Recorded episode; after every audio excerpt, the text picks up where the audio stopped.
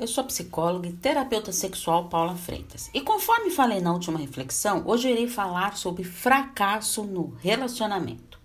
Para evitar o fracasso nos relacionamentos amorosos, fique atento em algumas atitudes, que são o ciúme excessivo, dependência emocional do outro ou até mesmo financeira, egoísmo, tem que saber dividir, compartilhar no relacionamento.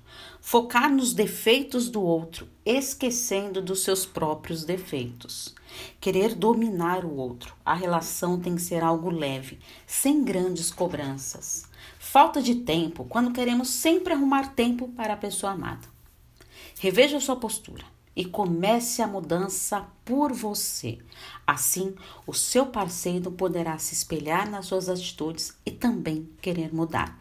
Como eu disse na última reflexão, a gente não tem o poder de mudar o outro, mas quando nós mudamos, automaticamente todo o mecanismo vai mudando também. Teste isso e depois me conte. Estou à disposição para os atendimentos. É só enviar uma mensagem no meu WhatsApp no 11 98313 2371. Um grande abraço. Tchau, tchau.